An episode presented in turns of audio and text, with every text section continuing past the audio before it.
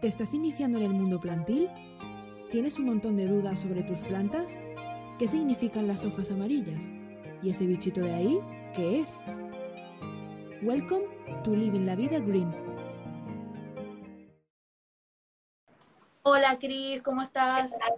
Muy bien, ¿me escucháis bien? Sí, te escuchamos. Sí, bueno, eh, internet siempre nos dará algún sustito, ¿eh? Vale, vale, vale. Bueno, hola, ¿qué tal? A ver si veo caras conocidas. Hola Laura, que se acaba de conectar, a ver. Ay, de Plantalorian también. Hola chicos. Bueno, no sé si está uno o estáis los dos. Seguro que están los dos, hoy es festivo hoy. Sí. ¿Quién más? A ver. Hola, ¿qué tal? Hola Iris. Mira, está Alba. Hola, Alba. Alba. También está por ahí. Hola Sonia, hola Alba. Alejandro, veo que también está. Ay, qué ilusión, cuántas caras conocidas. Total. Qué Vale. bien. Era una tarde eh, animada y con buena compañía, entonces. Sí, sí, sí. Aquí estamos para hablar de plantas una vez más. Hombre, Sí, como le decía ahora a mi novio, digo, bueno, déjame que voy a friquear de plantas un rato. él, él también tiene, al final él aprenderá también, él- de todo se aprende. ¿eh? Sí, sí, bueno. Todo. Así que, nada. Madre mía, hoy sí que se van uniendo. Ay, Ay, miren, están los chicos de plantero también, el patio. Genial. Qué guay. qué hola, hola, hola. Vale. Vale, pues- Hay unas cuantas, bueno, empezamos, vamos a dar un poquito de movimiento a esto. Yo creo que sí, ¿no? Porque ya hay bastante gente conectada. Vale, como Vale. quieras. Bueno, yo voy a, voy a hacer así una pequeña introducción, porque como hoy es el primer día, bueno, tenemos invitado aquí, que está mi gato por aquí, pero bueno, nos hará compañía también.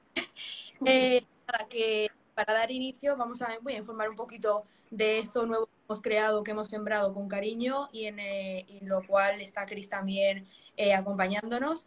Nada, os damos la bienvenida a todos y a todas a Living la Vida Green, que es como una nueva, bueno, es como no, es una nueva sección que, que de la mano de How y con la ayuda de Chris hemos sembrado para todas esas personas que se están introduciendo en el mundo de las plantas o para las personas que ya están hace mucho tiempo eh, aprendiendo sobre ello y tienen dudas, pues ese es el rinconcito de charla que tendremos cada dos veces al mes para hablar sobre dudas que tengamos sobre plantas y gracias a los conocimientos y a la sabiduría que, tiene Chris, pues nos ayudará pues eso, a resolver todos esos problemas y a entender un poco más qué nos están queriendo decir nuestras plantas y, y cómo, y cómo poder pues eso, darles lo que necesitan y darles cariño.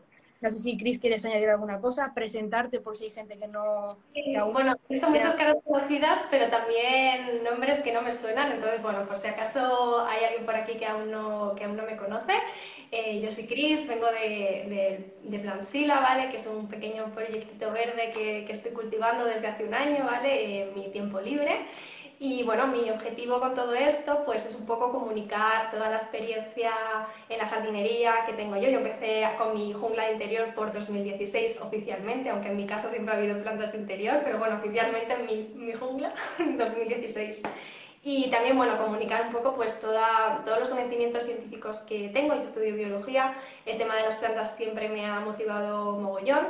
Y bueno, pues con todo esto, intentar que a través del cuidado de nuestras plantitas, pues también conozcamos un, mejor, un poquito mejor cómo funciona la naturaleza, ¿no? Sobre todo, bueno, pues para entenderla mejor y fascinarnos por ella y al final eh, un poco el pozo de todo esto es que no solo admiremos nuestras plantas interior por lo bonitas que puedan ser, sino un poco eh, que la naturaleza es un ser que está ahí, al que no somos ajenos y que bueno, podemos aplicar todo lo que el ser humano conoce de la naturaleza a nuestro día a día también. Así que bueno, un poco eso en, en resumen.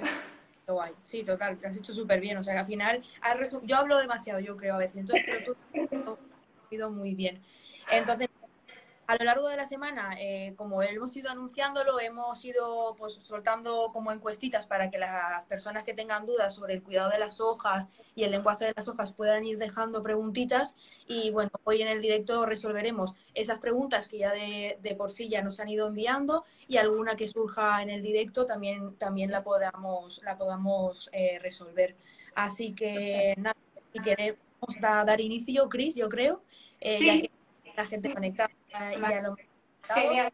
Así Pues que, bueno, para las que ya me conocéis, ya sabéis que solemos empezar siempre por una parte un poquito más teórica, así de, de bicheo, ¿no? De, de irnos a, a la naturaleza, ¿no? Teletransportarnos un poco a la naturaleza y ver un poco pues, qué sabemos de ella, ¿no? Entonces, el tema de hoy, que es, eh, bueno, ya sabéis, el, el tema de la caída de las hojas y sus porqués, eh, pues ahora en otoño, qué mejor época, ¿no? Para hablar de este tema que es un tema también muy chulo y del que podemos aprender muchos, muchas cosas para luego poder cuidar mejor a las plantas en nuestras casas. Y es que ahora yo os voy a pedir que os teletransportéis hasta vuestro monte más cercano, ¿vale? Mentalmente, y os imaginéis ese, ese espacio eh, de, ocres, de rojos, de amarillos, con los, mm, el suelo lleno de hojas que crujen, todo eso, ¿no? Y, eh, y un, vamos a ir un poquito más allá, a esa, a lo mejor cuando vais a un monte no hacéis este, este momento de introspección, ni intentar averiguar qué está pasando dentro de esos árboles que están cambiando el color de sus copas, ¿no? Y, y de esos arbustos que están cambiando de colores a amarillos, a naranjas y demás. Muy poético, me dice Planterillo. Yo sé, es que yo tengo que empezar así, con esta pasión. que me gusta mucho imaginarme estos escenarios. ¿Y, qué, qué, sucede en otoño, no? Ahora, eh, bueno, los que estamos en el hemisferio norte, estamos entrando en el otoño, ¿vale? Los que estáis en el sur, en primavera, pero bueno, para cuando lleguéis al otoño recurrís a esto si queréis. Eh, ¿Qué sucede ahora en el otoño? Bueno, todavía no han bajado mucho las temperaturas, pero eh, empezarán a bajar, ¿vale? Y empezarán a disminuir eh, las horas de, luz y la calidad de la luz, la cantidad de luz que las plantas pueden utilizar para, para la fotosíntesis, ¿vale? Entonces, esto es como unas condiciones adversas que la planta detecta, ¿vale? Y hace que, bueno, la fotosíntesis empiece a ralentizarse. ¿Qué ocurre? Que, como sabemos, las plantas son seres con inteligencia, es una inteligencia diferente a la inteligencia animal, pero es una inteligencia que les hace eh, valorar los recursos que disponen para ser energéticamente eficientes. Entonces, ¿qué ocurre ahora en otoño y en invierno? Que la fotosíntesis no es energéticamente eficiente para la planta. Es un poco contradictorio porque, como sabemos, ¿no? la fotosíntesis sirve a las plantas para obtener energía. Pero en otoño, como han disminuido las horas de luz, eh, esta fotosíntesis ya no es efectiva. ¿Y qué sucede? Que las hojas consumen más energía de la que producen. Y eso para la planta es totalmente contraproducente. Entonces la planta toma la decisión de deshacerse de ellas. Entonces cuando toma esta decisión, eh, empieza a generar una serie de hormonas, las fitohormonas, ¿vale? que van a hacer que eh, los genes de la clorofila eh, se duerman, ¿vale? dejen de generar clorofila y la clorofila que ya está sintetizada se destruya y el resto de moléculas de esas células que forman las hojas se empiezan a, pues igual a romper y la planta los va a reciclar. Es decir, no esas moléculas en las que en el pasado ha invertido energía para fabricarlas, en vez de tirarlas a la basura, pues las va a reciclar, porque las plantas son súper eficientes para ello. Y lo va a recircularizar hacia otros, otros puntos de, la planta, hacia estructuras de reserva o hacia otras hojas que quiera conservar y luego tirar más tarde, cuando ya sea pleno invierno. Entonces, eh, esto en, en, en, nuestro hemisferio norte, también en el hemisferio sur, eh, esto sucede generalmente en las plantas que están adaptadas a esta época fría, ¿no? Son plantas que generalmente pues, están en el exterior y no, las, no necesitamos cultivarlas en interior, pues son pues, los, árboles, los árboles, los arbustos y cualquier planta que veáis en los jardines de aquí de, bueno, pues de España en general, ¿vale? Eh, ¿Qué sucede? Que estas plantas sí o sí llevan en los genes eh, pasar por este periodo de dormancia, que se denomina, porque a la vez que van perdiendo las hojas, eh, su metabolismo se va ralentizando hasta llegar a una, digamos, una mm, frecuencia mínima, minimísima, que la planta es como que está en coma, no muere, porque tiene la potencialidad de rebrotar eh, posteriormente, pero se queda pues eso, como a casi cero. Eh, como iba diciendo, esto es, bueno, sucede ahora en otoño, ¿vale? A lo largo del otoño, en invierno ya se han quedado sin hojas y eh, son plantas que esta dormición en concreto, a si suena el término y si no, pues eso que os lleváis hoy, es la endodormición, ¿vale? Que es una dormición obligatoria para estas plantas de exterior, porque si no, no van a poder rebrotar en el futuro. Por ejemplo, si aparte de los árboles, pues nos vamos a los tulipanes, a los lirios y demás, que son esos bulbos que nosotros vamos a plantar ahora en otoño, que tienen que pasar por, por unas temporadas fresquitas ahí encerrados para luego poder rebrotar. Es obligatorio para ellos. Si no pasan por este periodo de temperatura fría, no van a florecer luego en primavera, ¿vale? Pero ¿qué ocurre con nuestras plantas tropicales, que son las que tenemos en casa, en el interior de nuestras casas? Estas plantas no están adaptadas a los climas fríos, sin embargo, mm, viven en nuestras casas porque dentro podemos mantener unas condiciones de temperatura más estables. ¿Por qué no están adaptadas a los climas fríos? Al otoño, al invierno, porque básicamente no, eh, en su hábitat natural no hay estaciones como las, las, que conocemos en los hemisferios. Estas plantas, que son tropicales, subtropicales, viven, como sabéis, cerca del Ecuador, ¿vale? de la parte central de la Tierra, donde las horas de luz a lo largo del día no varían a lo largo de los años, o sea, a lo largo de, sí, del, tiempo, a lo largo de un año. Y tampoco varía mucho la temperatura. Las temperaturas medias rondan los 25 grados, puede, subir, puede bajar a 18, puede subir a 29, pero siempre se mantienen como en esos rangos. Entonces no necesitan eh, estar adaptadas al frío.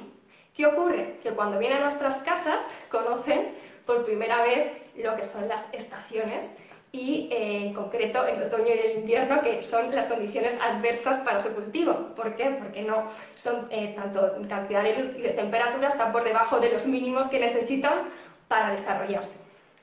Entonces, hay plantas que van a ser más sensibles a estas condiciones de bajas temperaturas y de luz que otras. Entonces, las más sensibles son las que suelen tener una estructura de almacenamiento, que es los bulbos, bueno, los, el cormo, los tubérculos y demás, como son los caladium, los oxalis, las alocasias, que estas plantas sí que, seguro que si las tenéis en casa, os habéis dado cuenta que son mucho más sensibles a, la falta de luz y enseguida empiezan a perder estas hojas. ¿Por qué? Porque van a entrar en dormancia, como las plantas de aquí del hemisferio norte y del hemisferio sur. Entran en esa dormancia. Es una dormancia, digamos, mm, de aclimatación.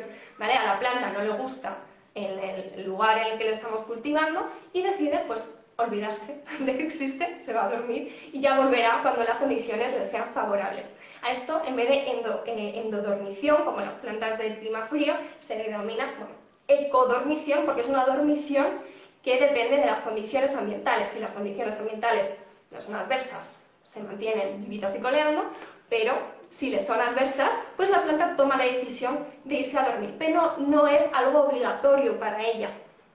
de hecho, podemos tener caladium en casa y alocasias, colocasias y demás que, mm, bueno, las podemos tener vivas en invierno. Que generalmente los, los caladium, por ejemplo, los oxalis, típicamente los llevamos a dormir porque queremos, pero si les ponemos unas luces de crecimiento y les mantenemos a una temperatura constante, los podríamos tener durante todo el año, porque no es algo obligatorio para ellos para nada. Igual que las alocasias, que generalmente intentamos mantenerlas vivas durante todo el año porque son muy chulis, y no sé, como que en nuestra cabeza las alocasias si se van a dormir es algo horrible y sin embargo los, los si se van a dormir es lo normal. Pues no, son iguales, ¿vale? Funcionan igual. Lo que pasa que, no sé, un poco por tradición a los caladium nos ponemos a dormir y a las alocasias pues no, pero vamos, que funcionan, funcionan igual, ¿vale? No, y podéis intentar este año probar a mantener los caladium, los oxalis eh, despiertos dentro de casa si, si os apetece. Es, bueno, como en plan experimento, si os gustan mucho esas plantas.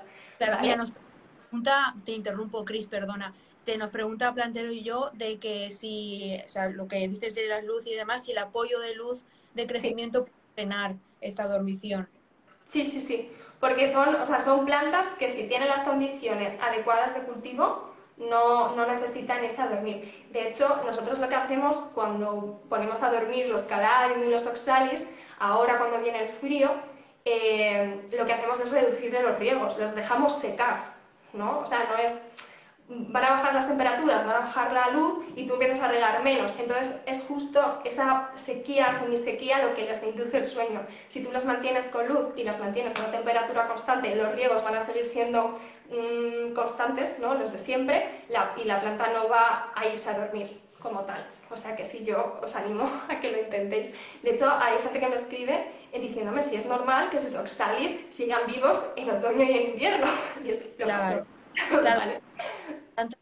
Mar, nos dice que, que, es, que los caladium suyos pues han estado vivos todo el año, pues se tratará de esto que nos comenta.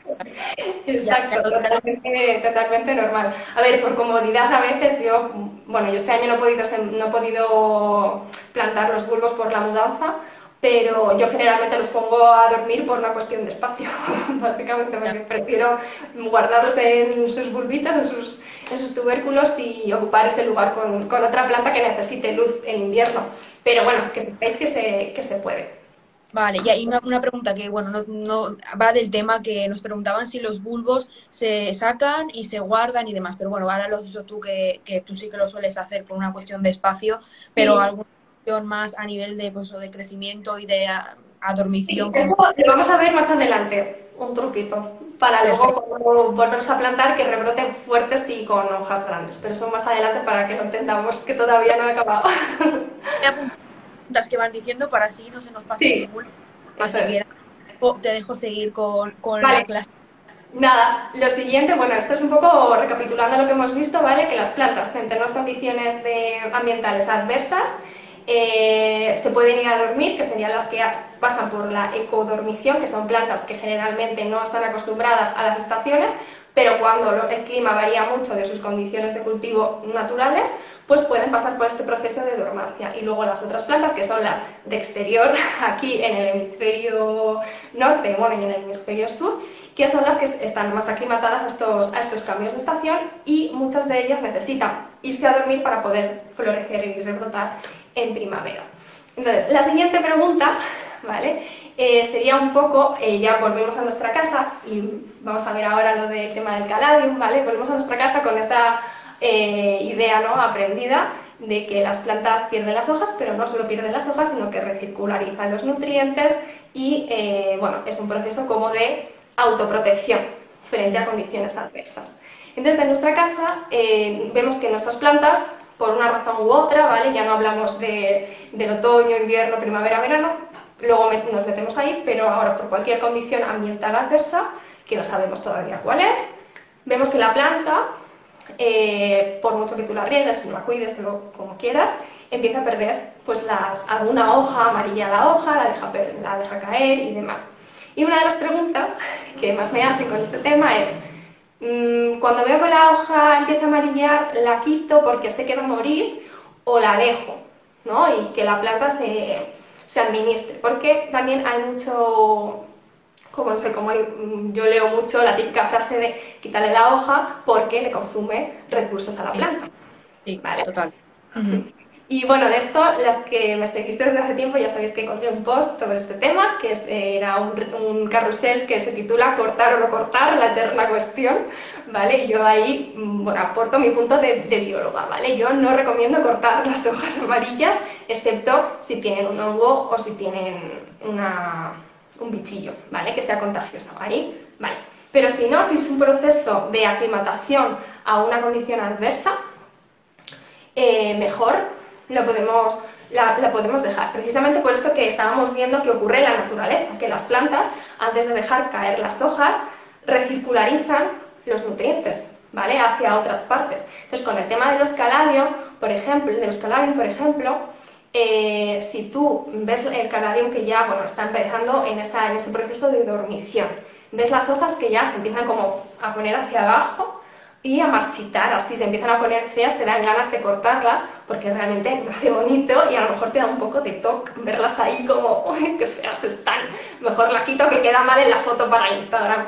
Pero realmente eh, ahí la, la, planta está en un proceso de eficiencia energética, está recuperando toda esa energía que en la pasada primavera invirtió para crecer las hojas. Si tú cortas, le estás quitando eh, esa oportunidad a la planta de recuperar la energía invertida. Y además en los caladium en concreto, bueno, en las alocasias también, en todas estas plantas que tienen estructuras de reserva, eh, le estás quitando los nutrientes que en la siguiente temporada, en la primavera, va a utilizar para poder rebrotar. Es decir, que mm, muy probablemente si tú le cortas las hojas antes de tiempo, ese tubérculo o ese, ese cormo va a tener menos nutrientes para brotar y probablemente o no acabe brotando o brote incluso menos hojas y hojas más chiquititas. porque no tiene, o sea, de base no tiene ese almacén de nutrientes con el que partiría en la naturaleza, ¿vale? También influyen luego la cantidad de luz y los fertilizantes y demás, pero de base está como en desventaja. Así le dejamos que las hojas, bueno, pues se caigan por su proceso natural. No tienes que esperar a que la hoja se ponga marrón o se ponga negra ni nada, simplemente ver que la hoja ya es más amarilla que verde o más amarilla que rosa, ¿vale?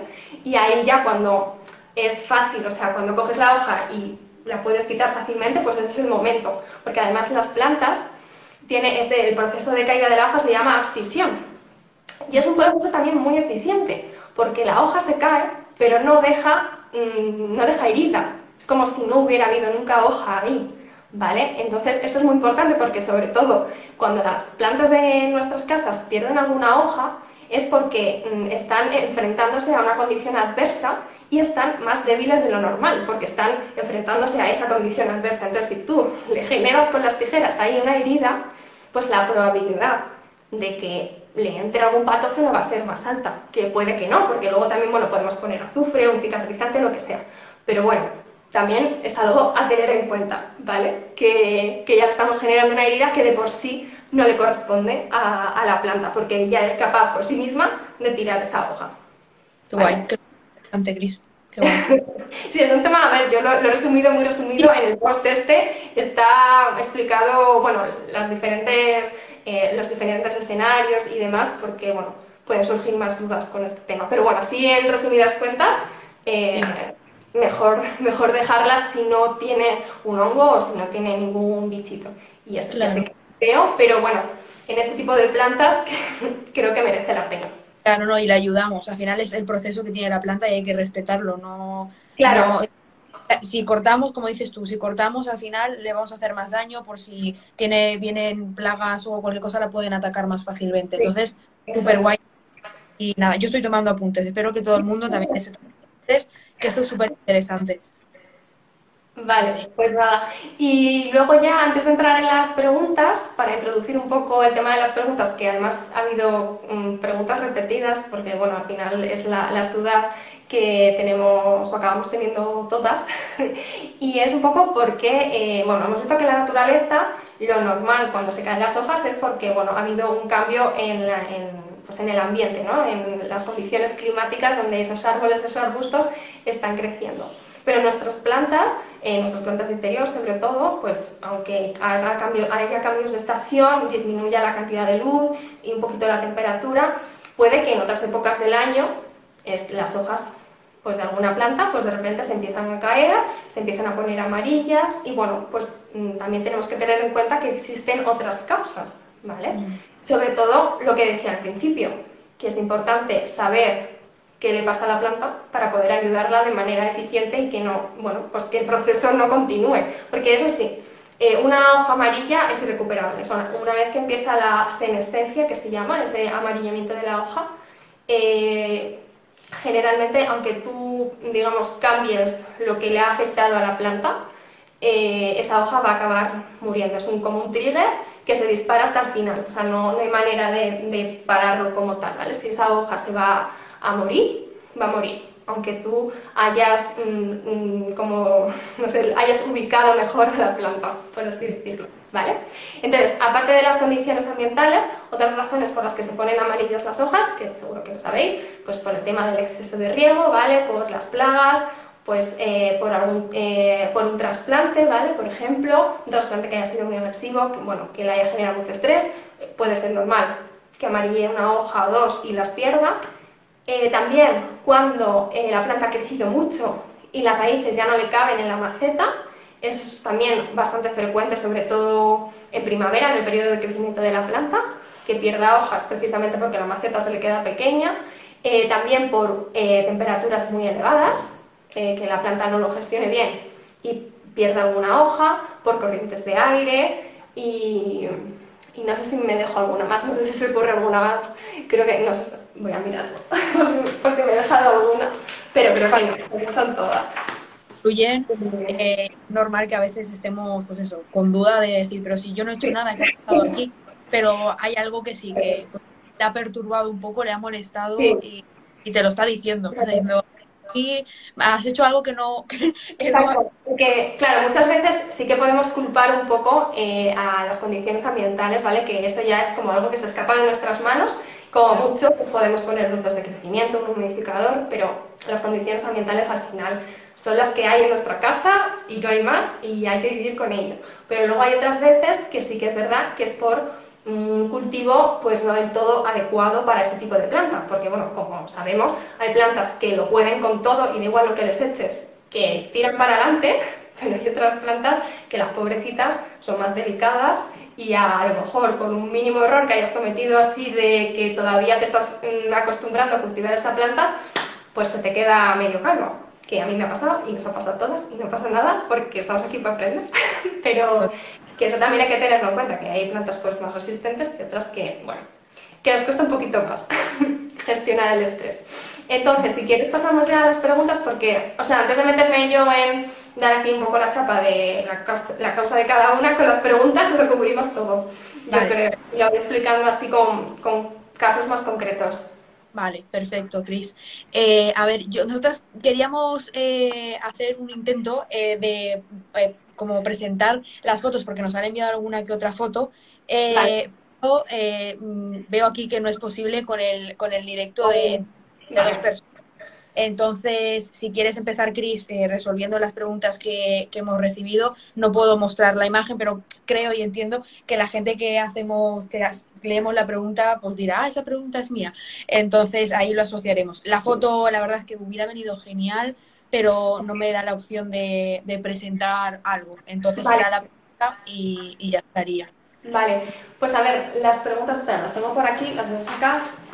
Eh, a ver, de las que hemos recibido así en las cajitas de preguntas, eh, he señalado dos que creo que son como las eh, más, bueno que hablan siempre. más concretas que bueno que nos va a permitir como hablar de, de, casos así como importantes que yo creo que tenemos como interiorizado de una manera y espero que después del directo de hoy lo veamos de otra forma vale porque son preguntas que, que yo creo que todo el mundo se hace o sea, hecho en algún momento, ¿vale?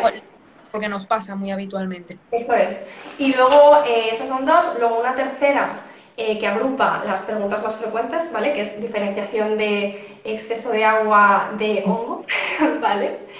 Y, mm, y, luego pasamos eh, a, las, a, las, consultas como más en concreto de las fotos estas, que bueno, yo las puedo describir, ¿vale? Que no, hay, no, hay, problema. Es un rollo que no se puede mostrar, pero bueno, y no pasa nada. Vale, entonces, eh, hay una pregunta que, que, decía, ¿no? ¿Cómo diferenciar cuando eh, una planta pierde hojas porque las hojas ya son viejas o por estrés o por, haber recibido mucho riego o por haber recibido poco riego? ¿Vale? Aquí lo del mucho riego y poco riego lo vamos a ver luego más adelante. Pero sí que me parecía interesante el tema este de la vejez y el estrés. Porque tengo la sensación por algunos comentarios que me llegan también de, bueno, ha perdido la hoja porque estaba vieja. Así, poco en plan, pero... no, o sea, al principio, claro, yo como lo veo con ojos de bióloga, ¿no? Es como, como que por vieja. O sea, no, entendía. Claro, luego me di cuenta que muchas veces eh, hay hojas que por excesos de agua, por ejemplo, se pierden las hojas basales, que justo son hojas que son las primeras de la planta y que son las más antiguas respecto a los brotes de más arriba. Entonces dije, vale, debe de ser algo de esto que las personas, ¿no? Las, los plantadores mm, pensamos que, es porque ha cumplido X días en la planta o X años en la planta y ha llegado su hora natural y muere. ¿Vale? Pues esto no es verdad. O sea, esto no no es real, no, está, no es así. O sea, una hoja en una planta tropical no cumple X días en la planta y la planta decide expulsarla. ¿Vale? sí, esto ya, no, esto ya. pues eh, simplemente la, pérdida de, hojas en cualquier planta siempre es un proceso de estrés, concretamente el estrés oxidativo. Porque tenemos como en la cabeza que el estrés es algo malo porque a las personas, lo hablaba el otro día por historias, el tema del estrés del trasplante, pues esto es un poco parecido, a las personas como que inferimos nuestras patologías a las plantas. Sí, total. Por, empatizar simplemente, ¿no? Nos sale a hacer eso. ¿vale? Lo que pasa es que en el caso de, de las personas es verdad que el estrés mantenido en el tiempo es una patología, pero en las plantas el estrés simplemente es algo bioquímico, es una señal de que algo ha cambiado en el exterior y la planta tiene que reconfigurarse para adaptarse a la nueva condición. ¿vale? Hay plantas que se acaban aclimatando, ¿vale? es proceso de aclimatación, y otras plantas que no son capaces por diferentes motivos, porque también cada planta tiene un umbral para aclimatarse. Entonces, eh, cuando una planta, o sea, una planta tira una hoja vieja, que llamamos vieja, eh, tiene siempre una razón detrás. O sea, no es simplemente está vieja. Algo, algo pasa en su cultivo que no le ha molado y es verdad que prioriza o suele priorizar las hojas antiguas. ¿Por qué? Vamos a ver, esto es un poco, un poco clase de biología, pero para que lo, entendamos así rápido y sencillo, el estrés de las plantas ¿vale? está mediado por unas moléculas que se llaman ROS, como el de, el de Friends, ¿vale? Se llaman ROS, ROS, ¿vale? Que son eh, moléculas de estrés oxidativo que tienen unos niveles basales siempre en la planta, en los tejidos, y eh, generan oxidación, es decir, eh, rompen estructuras de la célula. ¿Qué pasa? Que la célula para protegerse tiene unos genes, de los genes al activarse produce unas, unas moléculas que, digamos, captan a los ROS y los mantienen como silenciados, ¿no? Es como el daño no va a ser tan duro, aunque en los ROS siempre hay una concentración X, ¿vale? Basal, con estas moléculas, ya las silencias. ¿Qué ocurre? Que cuando la planta está sufriendo un estrés, estos ROS aumentan mucho, ¿vale? Según, según el estrés, si es un shock o si es un estrés más gradual, pues aumentan mucho de golpe o aumentan lentamente. Cuando aumentan, ¿vale? Cuando van aumentando, la célula, ¿vale? Es capaz de también aumentar estas moléculas de protección y las va silenciando. ¿Qué pasa? Que cuando estas moléculas ROS alcanzan un, nivel X, un límite, sobrepasan el límite, las células de protección ya no sirven y la célula acaba muriendo. Entonces, porque los ROS la, matan, la, oxidan, ¿vale? ¿Qué pasa? Que las plantas más antiguas, eh, estos niveles de ROS basales suelen ser mayores porque llevan más tiempo en la planta y han sufrido pues, más procesos de estrés. Y digamos que la acumulación de los ROS es mayor, aunque no es agresiva todavía, pues es un poco mayor que las hojas nuevas que acaban de nacer y tienen los basales. ¿Qué pasa? Que entre una hoja vieja y una hoja joven, cuando nos exponemos al estrés de la planta, en ambas los niveles de ROS van a aumentar. ¿Qué pasa? Que si esta empieza con unos ROS aquí y esta aquí, esta alcanza el límite antes, ¿vale? Y la oxidación que van a sufrir las células va a ser mayor. Por eso, con los excesos de riego, con los cambios de temperatura, generalmente las hojas más antiguas son las que se van antes, porque alcanzan ese nivel de ROS como más rápido que las nuevas. Generalmente es así, ¿vale? Pero nunca se va a caer una hoja por el simple hecho de ser vieja. ¿vale? Eso, eso quería aclararlo porque salió con esta pregunta, pero, pero es algo que he visto mucho y que me han dicho mucho en plan, bueno, ¿me preocupo o es porque está vieja la planta? que es verdad que las plantas envejecen, pero no en ese, en ese mood, ¿vale? Y, vale, y la otra pregunta eh, que también quería resaltar. Tengo la forma de. Ha dicho un, nos han dejado un comentario de que si, si podemos enseñar la foto, o sea, yo la enseño aquí, la foto, por ah, ejemplo. Ah, igual enseñamos, vale. Lo tenemos solucionado, o sea que no me acuerdo quién. Crisis resuelta, vale. Súper, gracias a la persona que ha compartido esa ideaza que no. Sí. Así que. Vale. Vale, ya tenemos las fotos, vale, pues ahora vamos a ellas. Pero bueno, antes de eso, otra, otro apunte que también me, me ha parecido interesante la pregunta, que es cómo diferenciar el amarillo por un exceso de agua al amarillo de dejar, de, bueno, de que una hoja se amarilla y muere para dejar paso a nuevas hojas. ¿Vale? Que esto también es algo que yo creo que podemos eh, ver en nuestras plantas de interior con cierta frecuencia. Entonces, eh, para diagnosticar una planta, por llamarlo de alguna manera, no solo nos vale los signos. O sea, una hoja amarilla es amarilla. No o sea, de ahí no puedes rascar más. ¿De dónde puedes rascar? Pues de observar cómo está el resto de la planta, por un lado, y por otro lado, de cómo las está cultivando tú. Es un poco de cajón, pero bueno. hay que tenerlo en cuenta, ¿vale? No es lo mismo que te amarilleen las hojas con luces de crecimiento a que te amarilleen las hojas ahora en otoño sin luces de crecimiento, ¿vale?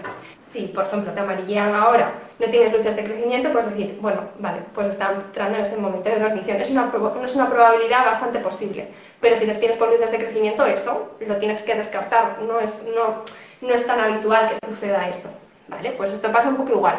Amarilla por exceso de agua o porque viene una hoja nueva. A ver, si tu planta tiene brotes en camino y amarilla alguna hoja, lo más seguro es que le tengas que fertilizar. Por esto que hablábamos del reciclaje de nutrientes. Cuando una planta no es capaz de encontrar suficientes nutrientes en su maceta, va a recurrir a lo que ya tiene para seguir creciendo, porque es verdad que energéticamente la planta prefiere, prefiere sacar hojas nuevas que mantener hojas viejas. Entonces va a recurrir de los nutrientes de las hojas viejas, los va a circularizar, a circularizar, bueno, a reciclar hacia, hacia las hojas nuevas. No todos los nutrientes, cuidado. Generalmente cuando le falta nitrógeno, ¿vale? O magnesio, que son moléculas que, son movilizadas de forma fácil por el interior de las plantas. Otras, moléculas, como el hierro, por ejemplo, no, no los pueden, es así, el hierro no lo puede mover de una parte de la planta a otra y por eso a lo mejor habéis observado hojas que nacen amarillas, ¿vale? O verde muy, muy, muy clarito.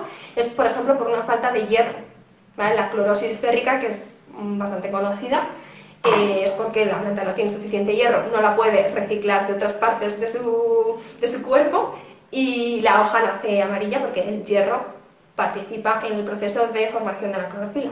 Entonces, si no puede formar clorofila por falta de hierro, pues nacen, nacen amarillas. Pero bueno, a lo que íbamos, con qué es exceso de agua, dejar paso a las, a las nuevas hojas. Esto lo que tú tienes que ver es, eh, pues eso, si hay brotes, la cantidad de hojas que se ponen amarillas, si justo cuando el brote está abriendo esta hoja se, se muere, ¿vale? Se empieza a amarillear. Y luego, eh, en el exceso de agua, también es muy común que, bueno, aparte de que se pone amarillo, amarilla cuando el, bueno, a las pocas horas o al día siguiente de haber regado, ¿vale? O sea, el sustrato está todavía bastante mojado, es que este amarillamiento del exceso de riego, no sé si os habéis fijado o, es cosa mía, pero ah, yo lo que he detectado es que el amarillamiento es como muy rápido, o sea, como que se vuelve amarillo muy rápido. Eh, sin embargo, o sea, a lo mejor te dura la hoja un día, dos, sí, pero cuando es por temas de fertilización, eh, la hoja se vuelve amarilla como mucho más lentamente. No sé si esto lo habéis observado, y si no he empezado a observarlo, a ver si coincidimos.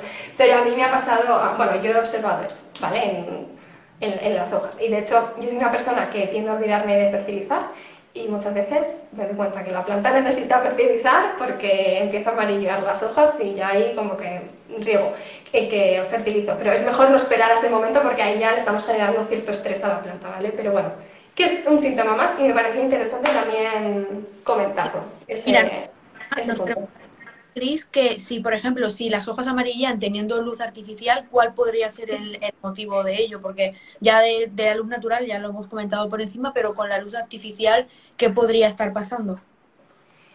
Pues un montón de cosas, en verdad. Eso que os digo, las hojas amarillas como tal no nos dicen nada per se, simplemente que algo falla tenemos que recurrir al cultivo, a, si, lo, si la estamos fertilizando adecuadamente, porque una, por ejemplo, unas, eh, se dice mucho en otoño dejar de fertilizar, en invierno no fertilices, porque se entiende que la planta no está creciendo, pero si tú la tienes en luces de, en luces de crecimiento, da igual la estación del año, la planta va a seguir creciendo y si está en desarrollo, tienes que seguir con una frecuencia de fertilizante. Pues muchas veces a lo mejor puede, no nos hace clic eso y podemos estar cometiendo ese error de no fertilizar lo que la planta necesita. Eh, otra, mm, otra, otro motivo de las hojas amarillas eh, también que se nos puede escapar es, em, me saldrá, por eso, por el exceso, por exceso de riego, ¿vale? Que esto es como muy común, que da igual la época del año en la que vivamos, eh, siempre nos puede pasar, siempre está al acecho el exceso de riego. Y, no sé si hay alguna otra situación que a mí me haya pasado. Estoy pensando. Si se me ocurre luego lo digo, pero es lo que os digo, o sea, la hoja amarilla como tal, ¿qué significa una hoja amarilla en mi planta? Cuéntame cómo la está cultivando. Y a lo mejor ahí ya podemos tirar, tirar del hilo. Y así es como, cuando a mí me preguntáis por mensaje directo, así es como lo hacemos realmente. Os pido que, por favor, cuéntame la historia de tu planta, porque si no, no, sé qué puede estar fallando. Y es simple como el mecanismo de un botón, o sea, es que no tiene más, por desgracia. Por suerte es que con la experiencia vas conociendo las plantas y sabes hacia qué tiende cada una. La vas conociendo, es que al final es, un poco de conocerse también. Eso es. Eso es. Yo siempre lo digo, la biología es una ciencia, la botánica es una ciencia, pero la jardinería no es una ciencia. Entonces, el método de observación eh, es muy importante la experiencia. Claro, sí, totalmente. Vale, pues te, dejo continuar porque es que no quería que se fuera esa pregunta, que era muy asociada al tema. Así que nada, Vale, vale. Nada, la, la, tercera parte que nos queda es un poco recopilación del resto de preguntas. Espérate. Sí, yo tengo las fotos, o sea que me vamos hablando y yo voy enseñando las fotos para ponernos un poco en situación de... de... pero, o sea, ¿quieres pasar a las fotos o...? Ah, no, pensaba que te... Claro, he señalado como dos preguntas así muy concretas y ahora el resto de preguntas que me dejasteis en el box por historias es que se repiten, porque es un poco cómo diferenciar el exceso de agua de una falta de agua, de una, de una falta de humedad ambiental, de un hongo, de falta de nutrientes, o sea, es un poco, ¿no? Cómo diferenciar, o sea, cómo saber qué le pasa a mi planta a través de, una, de las hojas amarillas. Entonces, eh, yo os voy a hablar por probabilidades, ¿vale? porque esto es como la medicina de cabecera que tú vas al médico, le dices tus síntomas y por probabilidad lo que sea más probable te dice que tiene y, si te vas a tu casa y en tres días no has mejorado, tienes que volver. Pues esto es un poco así parecido, ¿vale? Entonces, el exceso de riego ya lo hemos visto. Las hojas suelen ser las basales las que se ponen amarillas eh, más rápidamente y además como según hemos regado, pues a lo mejor al día siguiente ya empiezas a ver esos, síntomas. Eh, hongos, pues a ver, dentro del mundo hongos hay pues es que hay muchos tipos de hongos, ¿vale? Entonces hay hongos que son muy fáciles de detectar, ¿vale? Hay hongos que son que parecen pelusilla, que son grises o que son anaranjados como la roya, que son abultaditos y demás, y hay otros que no son tan sencillos, ¿vale? Que son los que nos generan confusión a veces con si es una falta de humedad o un exceso de riego o lo que sea. A ver, yo para diferenciar falta de falta de humedad ambiental, exceso de riego y hongos es, a grosso modo, ¿vale? De manera general es por dónde se ponen, o sea, dónde aparecen esas manchas. Generalmente una falta de, agua en el sustrato o un exceso de, una falta de humedad eh, suele aparecer en los bordes de las hojas. ¿Por qué? Porque son las células más desprotegidas. O sea, el resto de células que están dentro digamos que aunque se vayan deshidratando, lo hacen de manera más lenta porque están rodeadas de otras células que les aportan agua. Pero las del exterior, cuando no les llega el agua, ¿vale? Se, va, se deshidratan más rápido. Entonces esa, parte del tejido se necrosa, se pone marroncito más rápidamente, ¿vale? Sin embargo, los hongos, aunque es verdad que pueden aparecer por los laterales igualmente, pero suelen tener un patrón, suelen ser redonditos o suelen ser concéntricos como una circunferencia dentro de otra, suelen ser eh, donde el hongo se ha comido el tejido marrón y por donde se lo está comiendo deja como una estela amarilla más fosforita. No sé, es como un patrón que lo que os digo, que a lo mejor si estás empezando en el mundo de las plantas es como, qué horror, ¿qué significa esto? No sé diferenciarlo, pero cuando ya has visto muchas plantas que han pasado por lo mismo y las has dejado estar, no has hecho nada y ha desaparecido el problema, es como, vale, era falta de humedad, ¿no? O eh, simplemente mm, esto avanzaba cada vez más rápido y has tenido que aplicar ya como último recurso un fungicida y ahí has parado, que eso es otra de las cosas que yo hago. A mí, aunque os parezca mentira, en ciertas plantas todavía me cuesta diferenciar un poco. De hecho, e incluso en agricultura muchas veces para saber exactamente qué le pasa a una planta, que bueno, al final nuestras plantas de interior este, pueden ser más caras, más baratas o les puedes tener más cariño, pero bueno, si se muere no pasamos hambre, ¿vale? Pero en agricultura, si se te va al carajo una cosecha, pasamos hambre. Entonces, ante la duda, eh, lo que hacen es directamente llevarlo al laboratorio y ver si es eh, un hongo o ver si es una carencia de algún nutriente, porque las carencias de nutrientes también pueden parecer hongos a veces. Eh, a mí me pasó, por ejemplo, en una alocasia que hice en directo en enero, que mm, yo estaba convencida de que era un hongo Y yo ya diciendo, madre mía, menudo cazo me ha salido en esta hoja maravillosa. Y le apliqué el fungicida y eso no se paró, para mi sorpresa. Al final, cuando tú aplicas un fungicida de, digamos que es eh, generalista, ¿no? que, que, afecta a varios tipos de hongos y demás para plantas interior, eso se tiene que parar sí o sí. Si no se para, pues es otra cosa. y efectivamente, eh, en este caso era carencia de calcio y, y tuve que aplicar calcio porque bueno, es, además es un micronutriente que por lo general no, no, los fertilizantes comerciales no, no, lo ponen y no, no suele ser mm, algo típico en plantas de interior, esa carencia. Pero por alguna razón, pues en mi, en mi alocasia, pues sí lo fue. y me volvió bastante loca durante unos meses. Pero bueno, os transmito esta experiencia para que la tengáis en cuenta, ¿no? Que no pasa nada. A veces damos un diagnóstico, aplicamos X, mm, bueno, solución que creemos que va a ayudarnos a acabar con el problema, no funciona. Si no funciona, no vuelvas a aplicar la misma solución. Cambia a la siguiente. ¿Vale? claro. Aquí preguntan si, si, los hongos se contagian de hojas en hojas. En, sí. en sí, sí, vosotros pensad que los hongos no aparecen ahí por mm, aparición espontánea, los hongos están en nuestra, o sea, ahora mismo estamos rodeados de un montón de hongos y bacterias en el aire. El problema viene cuando ese hongo se posa en una superficie y en esa superficie eh, se dan las condiciones suficientes para que eh, crezca y se reproduzca, que suele ser eh, humedad alta y temperaturas elevadas. ¿no? Pues las, eh, las, hojas de las tropicales son las grandes candidatas a, criar hongos, porque generalmente las estamos empapando todo el rato o tienes un humidificador al lado y en las condiciones de temperatura de nuestra casa, pues bueno, se suelen desarrollar fácilmente. Mm. Eh, punto a favor de las casas que vivimos en climas secos es que los hongos no son tan habituales pero quizás si vivís más cerca de la playa, en un clima más, eh, bueno, más húmedo, pues sí que tengáis más este problema. Yo es algo que no suelo, cuando veo una mancha en una hoja, no me suelo preocupar porque sea un hongo, porque lo más probable es que no lo sea, porque yo no pongo humidificadores, por ejemplo, en casa, y no es algo que sea frecuente, ¿vale? En, mis plantas más frecuente es el problema de los trips, que aparecen siempre, siempre que me despisto aparecen, pero el tema de los hongos no. A lo mejor otras personas no sufren plagas nunca, pero tienen una batalla con los hongos, ¿no? Eso ya, eso sí que depende de tu casa. Eso, es la lotería que te toque, no hay más. Vale, y mm, no sé qué de, qué estábamos hablando. Ah, vale, de cómo diferenciar las, las manchas. Vale, y luego el tema de, mm, de falta de humedad, eh, generalmente, a ver, puede ser eh, que los bordes se vuelvan marrones, ¿vale? Por, una falta de humedad ambiental o una falta de, de humedad en el sustrato.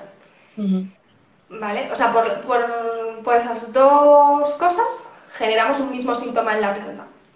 Eh, entonces, a ver, ¿yo a qué recurro a, estos casos? Pues veo el estado general de la planta. Si la planta está turgente, en plan no tiene los peciolos hacia abajo, las hojas no se han vuelto flexibles, están pues turgentes. La planta en general está bien, pero alguna hoja se ha puesto fea con los bordes marroncitos. En ese caso, además la maceta también puedes mirar el sustrato, si está húmeda, si está si pesa, si no pesa, ¿vale? Y ahí valorar. Si tú crees que la planta está hidratada, la maceta pesa un poquito, en plan hay agua en el, en el sustrato y demás, lo más probable no es que falte agua en el sustrato y que la planta se está deshidratando y te pida agua, sino que la humedad ambiental no está siendo suficiente. Y por eso hay algunas células bueno, que se deshidratan porque no están alcanzando pues, ese mínimo de humedad que necesitan pues, para vivir bien y la planta estar bonita. ¿vale? Por el contrario, si surgen las mismas manchas y la, ves a la planta flácida como feucha, la maceta no pesa, pues ahí es que se te olvida regar y la planta se está muriendo, se está muriendo deshidratada. ¿Qué pasa ahí? No, pasa nada. Está con estrés hídrico, ahí sí yo recomiendo en estrés hídrico regar por inmersión, ¿vale? Y, y tendrás que ver a la planta que rápidamente, bueno, rápidamente, en unas horas, va recuperando vigor y no le siguen saliendo esas, esas manchas, que eso también es importante para decir, vale, lo he detectado a tiempo y lo he detectado, y lo he detectado bien. ¿Vale? Igual, muy bien. no sé si alguna otra duda, bueno, esto es un poco el resumen. Claro, aquí viene pregunta si te parece, Chris, como Sony 20 y, y, media e Instagram nos corta, vale. si te parece, resolvemos las preguntas que nos han enviado y con el quede vamos resolviendo algunas que veo que están llegando, como por ejemplo sobre bordes grises y demás. Pero si quieres damos prioridad a estas que nos han llegado. Sí, sí, vamos a verlas. Eh, si quieres empezamos por la pilea, que me parece muy interesante. ¿Tienes la foto de la pilea? He preguntado, preguntado bastante por ella al inicio del directo. Mira, yo enseño la foto porque no la podemos presentar. el dueño de la, de la pilea está conectado, que lo he visto, pero la enseñamos para que vea un poquito. Y había otra, esta de aquí, no sé si se ve bien. Sí, ahí se ven las hojas ah, como curvadas, hojas chiquititas. Vale. Exacto, exacto. Y luego de la primera foto, que no sé si lo has dicho, que lo que nos decía el chico, que no me acuerdo de tu nombre, perdón, eh, es que le eh, salen yeah, y le salen los bordes marrones. Sí. A ver, vale. se ve, ¿no?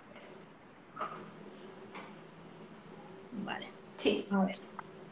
Vale, la pregunta... No, no, sí, di, di, di Cris. nada, esto es un poco lo que comentaba antes, que no solo nos valen los síntomas, sino también las condiciones de cultivo. Entonces, para futuros directos, eh, este tipo de consultas, sí que estaría guay por lo menos poner el clima en el que estáis cultivando la planta, en exterior, en interior, si la da el sol, si la tenéis a la sombra y demás, ¿vale? Porque es que justo en Pilea, ese tipo de manchas, ese tipo de hojas amarillentas y tal, Em, es que puede darse en dos tipos de dos, cosas totalmente diferentes. Una es que haya habido un exceso de riego, ¿vale? Y, la pilea frente a excesos de riego eh, no solo ves que la hoja amarilla un poco, sino es que los bordes se ponen negros, es como en la monstera con un exceso de riego, se, pone, mm, se ponen negros los bordes, ¿vale? Y otra, otra opción sería no que fuera por un exceso de riego, sino al contrario, que haya estado expuesto, pues por ejemplo, este verano si lo has cultivado en exterior, con mucho calor y mucha sequedad ambiental, también se ponen negros los bordes. Y si le ha dado el sol directo ya ni te cuento. Entonces, no sé si sigues por aquí nos lo puedes decir, pero bueno, si no, ya cuando lo veas, si ya cuando lo veas, valora tú, ¿vale? Pero eso es, mm, es algo que vas a poder, mm, vamos, eh, superar rápidamente. O sea, en cuanto digas, vale, ha sido por un exceso de riego porque no ha sufrido exceso de calor ni sequedad, pues ya está Puedes sacar la planta del sustrato, si el sustrato sigue muy húmedo, cambiar ese sustrato por uno seco y ese, problema va a desaparecer. Si ha sido por exceso de calor eh, y de sequedad ambiental, ahora que estamos en otoño, si vives aquí en el hemisferio norte, pues ese problema ya se ha parado, ya no va a seguir. Ha sido puntual, la planta ha sufrido ese estrés, pero mm, ya va a estar mm, bien, ¿vale? Lo que puedes aplicar es pues algún bioestimulante para ayudarla a una recuperación más rápida. Pero ya está, no tiene, no tiene más. Genial. Vale, ahora si te parece pasamos, mira, tenemos esta de aquí, que es una, bueno, es una planta que ahora es muy típica que todo el mundo tiene en sus casas, que es la de la platanera. Y nos preguntaban sobre los bordes, porque bueno, si no sé si lo veis, la verdad es que están los bordes, está bastante quemada y, y está en interior está en interior acerca de una, de una ventana. Entonces, ¿por qué, podría ser esto? Las, a ver, no sé qué pensáis por allí los que tengáis platanera. Yo platanera no he tenido nunca. Entonces, puedo, puedo intuir lo que puede ser, pero no sé si alguna quiere participar. Yo me atrevería a decir que pueden ser dos causas. O bien eh, falta de humedad, ¿vale? Ya sea lo que hemos dicho en el sustrato o ambiental, que las plataneras eh, necesitan bastante humedad en general, tanto en un sustrato que nunca se llegue a secar del todo, eh, porque beben mucha agua, eh, tanto una humedad ambiental, pues también relativamente alta, que no baje del 40%. Otra de las causas es fertilización, porque las manchas marrones por los bordes, que se me olvidó decirlo antes, también puede ser por una falta de, de potasio, si no recuerdo mal. Entonces, ahí tienes que chequear tú cómo las estás cultivando. Si es una planta que te está creciendo, pues estos meses de, de, primavera, en otoño, ahora con el veroño que hemos tenido aquí en España, que también ha habido muchas plantas en crecimiento, mm, se te olvida fertilizar o no lo has tenido en cuenta, pues puede ser una de las, de las razones.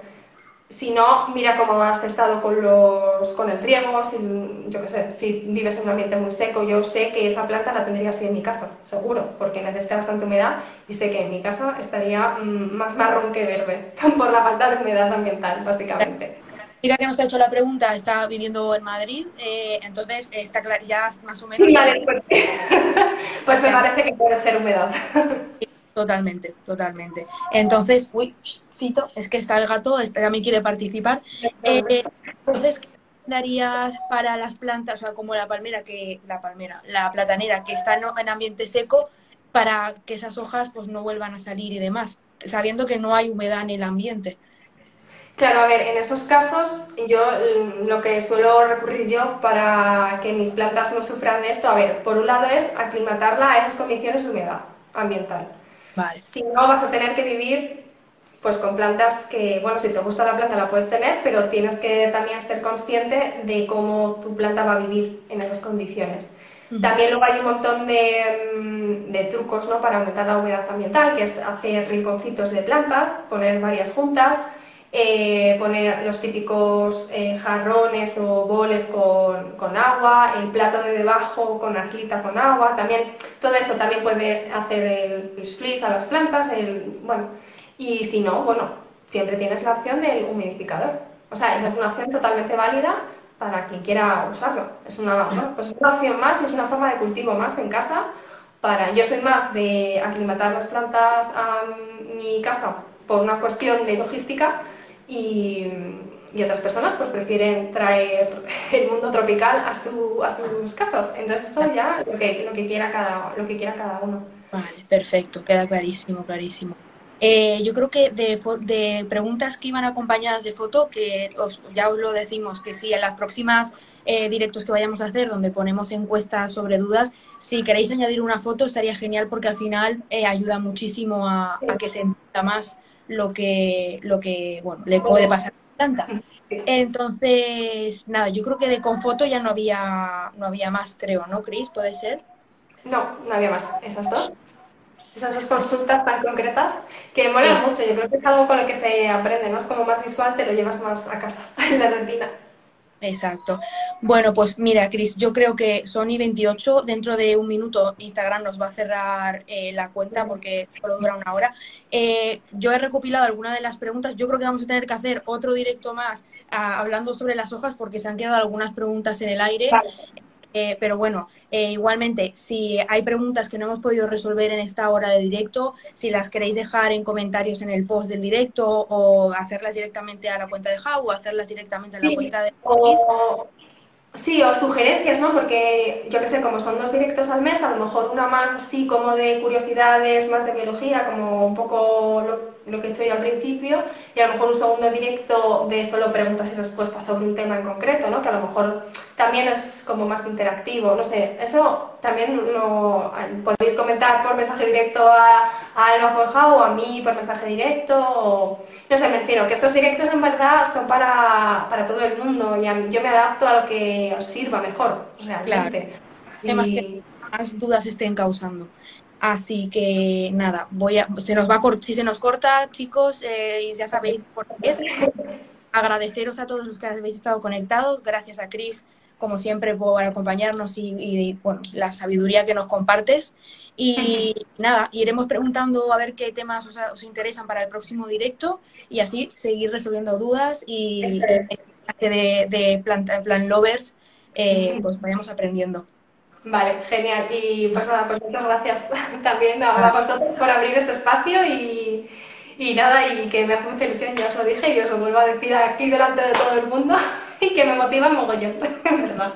Un montón, porque es súper necesario. Así tenemos plantas felices y, y dueños y dueñas eh, de plantas también más felices aún. Sí, este mundo es muy interesante, tiene mucho que, mucho que aportar. Y nada, pues nada, chicas, un besito. Un beso bueno a todos y gracias por habernos acompañado. Lo dejaremos guardado y lo subiremos como podcast también a Spotify. estar atentos a la cuenta, ¿vale? Nada. Adiós, Chao. Chao, buenas noches a todos, adiós.